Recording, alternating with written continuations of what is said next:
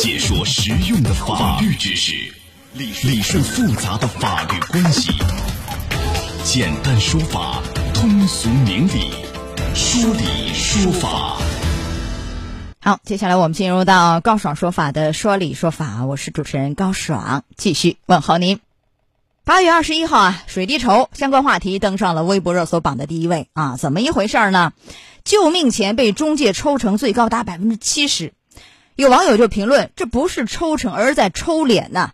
来，今天我们来聚焦此事，邀请到的嘉宾是江苏纵联律师事务所顾晓宁律师，顾律师您好。哎，听众朋友好，高老师你好，欢迎您做客节目。好的，谢谢。咱们一起来听一段录音，了解一下相关情况。二十一日，水滴筹官方发表声明。近日有媒体报道称，水滴筹筹款中介抽成最高达百分之七十。事实上，所谓的筹款中介是由部分恶意推广的第三方商业组织运作，为筹款人提供不正当筹款方式的服务。对于此伤害用户和水滴品牌的行为，水滴筹采取零容忍态度，坚决抵制和打击。水滴筹二零一六年七月上线以来，在接近六年的时间里，一直是水滴公司全额补贴水滴筹平台的运营成本，直到今年四月，水滴筹是运行收取筹款金额的百分之三作为服务费。除此之外，第三方支付平台收取百分之零点六支付通道费用，用于维持平台运营。水滴筹再次声明，任何高于筹款额百分之三点六的费用都不是平台收取。这个善款啊，抽取七成，你看看让人难以接受啊！无论是筹款的当事人，还是捐过款的咱们这些网友，看到这个救命钱啊，大部分进了这个职业筹款推广人的这个口袋，心里都不是滋味儿，是不是？所以收机前各位，你是怎么想的？您可以登录到大蓝鲸客户端，找到 Live 互动专区，也可以在首页的主播号专区点开以后看见我啊，高爽，点关注就可以发帖留言参与互动了。有网友就说了，有一种被那个黑中介啊骗了的感觉。还有网友说，这是在消耗人们的善良。那么，因为大家刚刚听到了这个水滴筹啊，它这声明里提到说，抽成百分之七十是由部分恶意推广的第三方商业组织。运作的，并非是水滴筹行为，呃，什么一个意思？就有一些那个机构啊啊，个人主动会联系网络筹款的求助者啊，为其有偿的提供推广服务，雇佣一些推手啊，在微博、微信群内大量的去传播这个筹款信息，然后去抽取高达百分之七十的一个筹款的一个抽成，就是呃，水滴筹把这个行为界定为是一个恶意推广。那我们首先想问一下顾律师，这个恶意推广的这些人也好，机构也好，这涉嫌犯罪吗？这个行为是不是一个诈骗呢？是，这里面要看他们在恶意呃，在这个推广的过程当中，是不是如实的来发布信息。如果在推广当中出于盈利为目的。然后编假呃编编造了一些虚假的信息，或者使人误以为是真实的等等这样的行为，那么数额较大的话，就有可能构成诈骗，或者呢，也有可能构成刑法上的有一条，还有一条叫编造、故意传播虚假信息罪。哎，这两条都有可能。因为这个事儿后来就其实最开始是水滴筹接到一些举报啊，大量举报，马上就调查了。后来呢，他们查过以后，把这个恶意推广啊啊定义为恶意推广，有两个特征，第一个。收费比例非常之高，有的百分之三十、百分之四十，甚至高达百分之七十，显然不出于一个善意，以牟利为目的，非常显然啊。第二个是冒充筹款人的亲属，通过各种平台啊，频繁发布筹款的信息啊、链接，就这两个特点，您对照一下，您说的，它能不能够得上，比如说这个诈骗，或者是传播虚假信息罪？可以吗？我觉得，如果说能够达到收取的中介费百分之三十到七十，这本身啊就是一个严重的不不这个不正常的这么一个行为。那么实际上它是一个呃偏离它的这个目的的本身的初衷的这么一个行为。同时呢，我们再看它的实施的行为，实施的行为如果说冒充亲属，或者是我们可以想到在收取高额的这样的一个费用的时候，那么会不会有出现一些扩大呀、虚假的宣传或者编造一些相当于博取呃我们广大呃公公公公众的这样的一个呃。怜悯之心啊，或者等等的，然后呢，呃，筹集了大量的资金。如果有这样的情况，并且筹集到了大量资金，同时这些呃非法的这些中介这些这个人又把百分之几十啊，或者三十啊，包括七十啊，或者大量的费用又抽走了，那这就是个明显的，我觉得啊，是一个牟利的这样的一个行为。那么根据我们刚才的分析的话，那么如果符合上面的几条这样的一个标准的话，那么我认为它是构成诈骗罪的，或者是至少构成编造故意。这个传播这个虚假信息罪，嗯，来，您讲一下这两个罪名的量刑，就是诈骗很重呃，另一个似乎轻一些，你给讲一下啊。对，诈骗诈骗的话呢，较大嘛，就是说你这个，但较大其实对于现在来说也不也不是很轻，就三千块钱以上，就就构成较大了。较大的话，一般三年以下，或者是包括拘役或者管制。那么如果是三千元以上呢？如果三千元以上的，三千元到十呃三千元以上就是三万到十万的这个这个幅度呢，就是三到十年。啊，就十万元以下的话，就三到十年，然后如果再高，再高的话就五十万以上，五十万以上的话，可能就是构成特别巨大了，那就是比较重了，也就十年以上，这是无期徒刑啊。如果是编造、故意这个传播。虚假信息罪啊，那么实际上呢，它起刑点呢是呃，它是轻呃这个作为一个起刑点是三年，三年以下，然后呢，它最高呢是三到七年，比这个诈骗罪会低一些，哎，会低一些。但这个罪它有一个，它是可以不以这个盈利这个为目的的，所以它是这么一个罪行。那么这个调查下来，可能有很多人会涉罪，就是他可能嗯，有些机构在干这事儿，有些个人，那最后以个人比如涉案金额来看。一个人对吧？一个人，比如我干了多少单，我怎么样？那我这个金额多少？以这样的来，对，最后定罪量刑处罚。但您从目前这个，嗯，案件的这个情形来看，您觉得哪一种罪名可能性更大？是诈骗更大一些吗？从目前来，我觉得诈骗更大一些，因为这里面明显的涉及到有有明显的以牟利或者盈利为目的来编假的一些呃编造的虚假的这样的一个信息。我好像前不久看到一个类似案件，也是以诈骗罪论处的。呃，这是一块有可能是诈骗，还有如果冒充这个筹款人亲属的，然后呢抽取啊高达的这个百分之七十一个提成，那你水滴筹你要不要担责任？就是你有没有审查出来？从这个角度，对水滴筹有责任吗？如果在平台在监管当中呃不能够保证或者这个一些正当的信息传播，或者说他在网络安全当中做的不到位的话，那么平台也会要受到一定的这样的一个监管方面的一些行政处罚。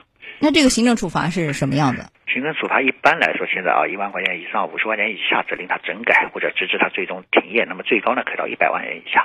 啊，最高是一百万元以下的一个处罚。对，是。就是有人冒充这个筹款人亲属，而水滴筹没有发现。是啊，对对。这是一个，还有一个，我们看了一下，他不仅是冒充这个筹款人亲属，还有冒充平台，冒充水滴筹这个平台，再收取推广费。嗯。那这个是不是一样，也是一种诈骗吗？对，这个就是诈骗。实际上，这个他他是诈骗，他这个诈骗的话，诈骗的对象实际上他的受害方有两方，一方是水水滴台水水滴筹的本身平台，还有一个就是这个这个筹款人。那两方对，那两方的话，这两方分别是怎么样维权？像这样的。呃，水滴筹的话，肯定这两方首先都是肯定都可以报案处理啊，因为它是个刑事，可能构成刑事嘛，最最最最少也要构成治安处罚。如果数额比较低的话，非常小的话行为，那么至少一个报案处理。第二个呢，其实呃这个呃水滴筹作为水滴筹这一方的话，他是可以这个诉对方这个以民事责任、民事赔偿，包括他的这种呃虚假广告啊，或者是这个不正当竞争啊等等的像这些情况，也可以叫他进行赔偿。是的，呃，就是如果说涉案金额很低，比如三千块钱以下，那么治安处罚、罚款、拘留，但这个最多十五天，是不是啊？罚款最多能罚多少啊？啊，也不多，一般五百块钱左右。五百块钱左右，那这个可能性不是很大了，是吧？还有个，您说水滴筹是怎样？可以向对方主张，这个是侵犯名誉呢，还是怎么样一个？就是他冒充水滴筹平台再去。呃，筹款搞这个收取推广费，那这个对水滴筹平台这个是一个什么样的名誉侵权，还是一个什么样的？首先是肯定是构成的名誉，就如果他是单纯假冒的话，那肯定是一个这个这个这个名誉侵权啊，名誉侵权单纯假冒的话，如果他是跟他相同的行业，然后呢搭便车啊等等的这种像呃故意故意搭他便车啊，做一些这样工作，那么有可能构成不正当竞争。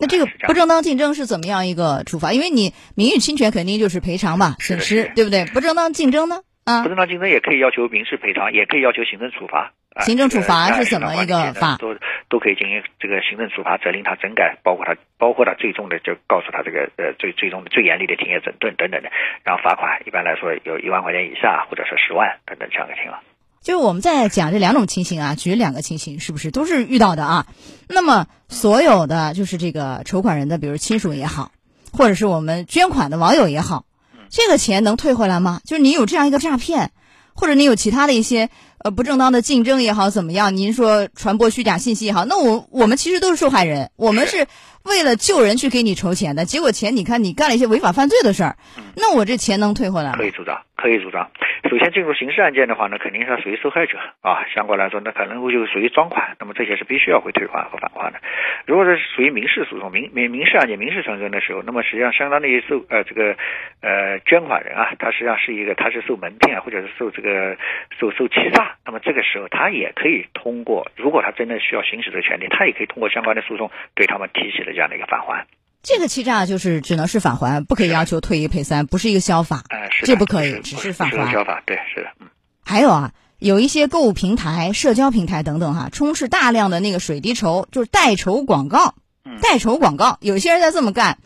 嗯那是由这个恶意推广人发起来的。那如果这样的话，那这个平台要担什么样责任吗？啊，平台其实一样，平台它在监管当中和它这种保障，它的这种平台安全运营保障的当中，它是存在一定责任的。如果出现这样的问题了，那这样的它一样，它会它会受到相关的行政处罚，就是我们刚才讲的，就是像呃刚才那个行政处罚，这个这个一万块钱以上，这个最高万或者100百万是吧哎一百万，对，它都是这样，包括信息网络安全等等。现在是有几种运作方式，我们分别讲了一下。其实啊，你看，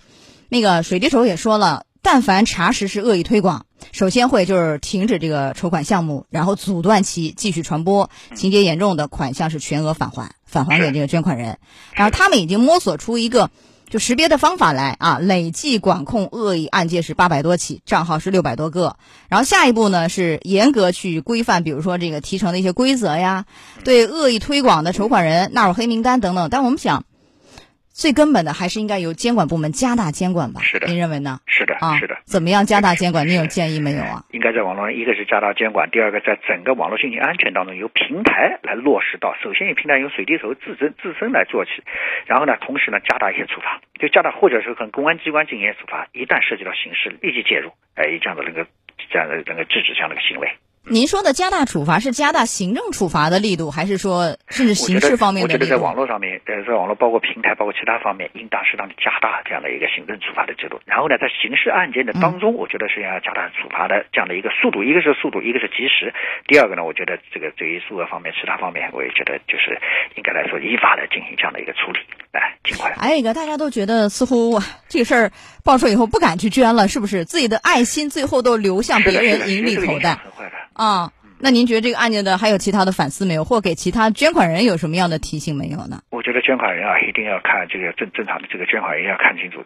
平台的正规化、平台的管理化，那么它的合法化。同时呢，呃，也要也要来识别这里面是不是有可能会出现一些不法分子的获利啊，尽量的尽量的来判别。如果实在不能够判别的话，可以向有关部门去了解，或者先核实，再进行这样的一个捐款。嗯，这个很重要啊，不要链接一来马上就捐款，有可能被骗。是的，还有一个也是引发质疑，就是今年四月七号开始，水滴筹呢在全国啊正式开启收费营业的模式，向筹款人收取实际筹款金额百分之三作为一个服务费，百分之零点六作为第三方支付平台的支付费。所以他小片里就提到，最多我们收百分之三点六啊。但这个人们也质疑，你这是把慈善当生意啊，这个合规合法吗？这个其实要看它这里面的相关的这个款项的最后的用人问题。如果作为一个公益平台，它如果它作为这样的一个只是支付一些平台或者支付一些日常的开支啊，我们觉得它在里面它它起到了一定的公益化的话，这个在合法合规的前提还是可以的。但如果它超出了这样的情况，或者是由于体现的不收费，啊哎、然后后来又开始以盈利为目的了，那么我觉得这个就肯定是不当的，会面临处罚，是不是？是的好的，来，我们进广告，马上就回来。高爽说法节目收听时间：首播 FM 九十三点七江苏新闻广播十五点十分到十六点，复播 AM 七零二江苏新闻综合广播二十二点三十到二十三点。想咨询法律问题和主持人高爽互动，请下载大蓝鲸 APP 到高爽的朋友圈。节目微信公众号“高爽说法”，网络收听方式：江苏广播网三 w 点 vojs 点 cn。智能手机下载大蓝鲸 APP 或蜻蜓、喜马拉雅等，搜索“高爽说法”，可随时收听。